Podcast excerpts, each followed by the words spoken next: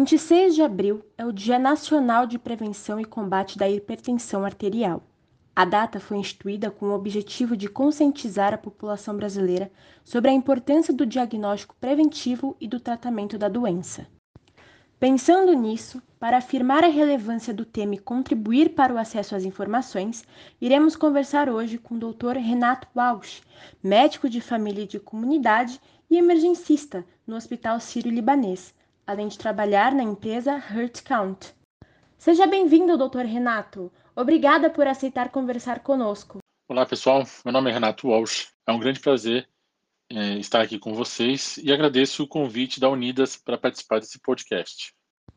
Doutor, qual é a definição de hipertensão arterial? A definição clínica de hipertensão arterial sistêmica, né, que é o nome da hipertensão, ela é o aumento da pressão arterial, aumento sustentado dessa pressão arterial em mais de um episódio. É, ali você tem os níveis que vão classificar esse, esse aumento e fazer, ajudar a fazer esse diagnóstico. Tá? A pressão alta é, é como se fosse a, a gente tivesse né, no nosso organismo um sistema de encanamentos, que são a, as artérias e as veias, e tivesse uma bomba hidráulica. Né? Lógico, a gente tem vários mecanismos compensatórios, regulatórios dessa, desse sistema hidráulico, mas é, bem uh, uh, basicamente falando, é, é um sistema hidráulico. Né? E aí, quando você tem um aumento da pressão dentro desse sistema hidráulico, ou pelo esforço maior da bomba hidráulica, ou por uma resistência maior, ou por falha dos mecanismos regulatórios, aí você tem esse diagnóstico da hipertensão arterial sistêmica. Pode falar um pouco sobre as principais causas da hipertensão? Existem dois tipos de hipertensão arterial, né? a primária e a secundária. A mais comum na população em geral é a primária. A secundária é quando tem algum fator, alguma outra doença, algum outro problema de saúde que leve a esse aumento da pressão arterial. Se não, o, o, o, principal tipo é a, tensão, a, hipertensão primária. E não há uma causa definida, né? São várias coisas que as pessoas vão fazendo ao longo da vida, somado a isso, uma predisposição genética, né? Então você tem ali a, a questão genética, a questão individual da pessoa né, ter uma chance maior de desenvolver e também os hábitos que ela vai mantendo durante a vida dela toda. Não tem uma causa, né, um, um, um fator definido. São várias questões que estão envolvidas no surgimento dessa, dessa pressão. Existem sintomas que podem detectar a doença crônica?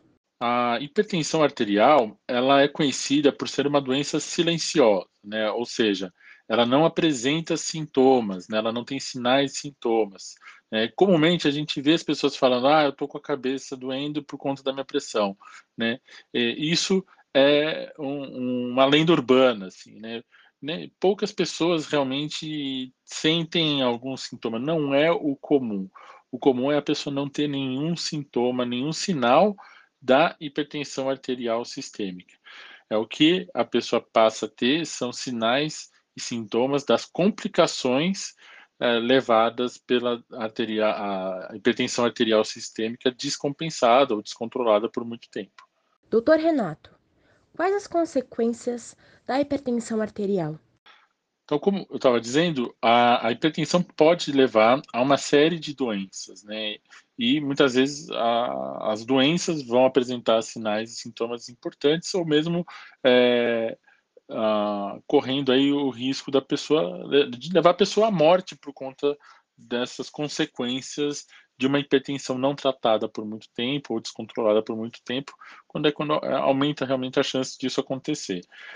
Ah, o principal, né, o mais comum de, de acontecer na população que tem hipertensão é, são as doenças cardiovasculares. Então, você tem aí, as doenças do coração, né, a, a, principalmente o infarto é, coronariano, né, e também o derrame, né, o, o vulgo derrame, que é o acidente vascular cerebral. Mas você também tem outras doenças importantes que aparecem na pessoa que tem hipertensão e uh, por não controlar adequadamente, né, ou não seguir as orientações adequadamente, acaba uh, tendo uma chance maior de aparecer, por exemplo, a retinopatia hipertensiva, onde pode levar a pessoa até a perda de visão parcial ou total. Tem a doença renal crônica, que pode acontecer também, levando à falência do funcionamento do, do, do rim. É, neuropatias, é, vasculopatias, Uh, tem uma série de, de problemas que podem ser causados, mas os principais realmente são as doenças vasculares cerebrais. Uma das curiosidades a se saber é qual é a prevalência da doença em nosso país? Na população em geral, você tem aí uma prevalência de até 25% da população em geral que apresenta hipertensão. Só que isso vai mudando conforme a idade, né? Você não espera que uma, uma, uma população jovem, né? então uma comunidade jovem ali dos 20, 30 anos, tenha muitos hipertensos, tá? Você vai aumentando essa prevalência conforme vai passando a, a, o tempo, conforme vai aumentando a, a idade dessas pessoas, né? podendo chegar, e até depois de 65 anos, a 50% das pessoas. Né? Então, realmente é uma doença uh, de, de uma questão de saúde pública, né, que tem que ser vista do ponto de vista de saúde pública, porque né, você tem ali a faixa dos idosos com cerca de 50% dessa população um, sendo acometida pela hipertensão arterial. Tem idade para começar a monitorar a pressão? Não existe uma idade. Você pode medir a pressão arterial em crianças, jovens, adolescentes, né?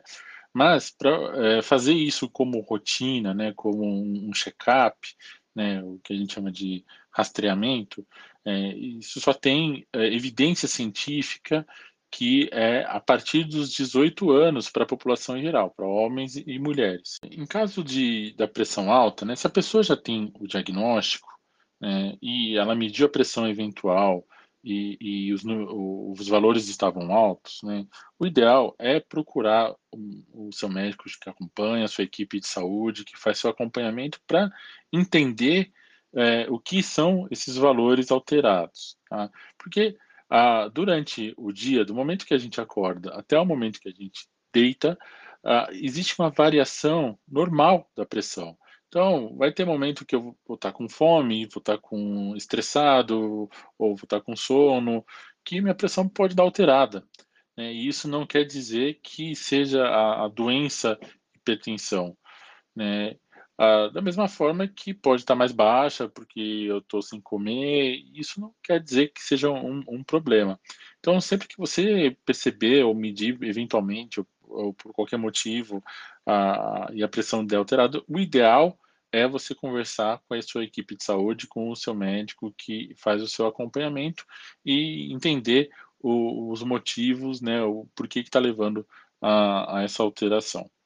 Já no caso de quem não tem o diagnóstico, né, e, e ainda assim apresenta, né, uma medida elevada de pressão, né, também eu faço essa orientação de procurar não é, a gente não orienta em nenhum caso de tomar remédio por conta própria, é, de tomar chá, de tomar é, a simpatia da, da vizinha, né, evitar de fazer isso, né? O mais correto é você procurar um profissional de saúde que possa te explicar o que esteja acontecendo, ou mesmo fazer esse diagnóstico, fazer as orientações corretas ah, para te, é, te dar ali um segmento adequado do que está acontecendo com você nessa ocasião. O que mudou com a pandemia para quem tem esse problema? Desde o do começo da, da pandemia, né, em, em, março uh, do, de 2020, né, então nos primeiros meses ali da pandemia, a gente, a, a, ciência já sabia que algumas doenças crônicas eram fator de risco para complicações da Covid-19. Uh, e a hipertensão é, entra como uma dessas complicações, tá? como a hipertensão, diabetes, obesidade, doença pulmonar crônica, doença renal crônica, né? são doenças que aumentam a chance da pessoa ter alguma complicação grave por conta da Covid. Então, e também teve uma, um, um, uma outra questão importante né, da, que a pandemia trouxe, principalmente no começo, onde a gente não tinha os recursos de, de telemedicina, de teleconsulta que tem hoje.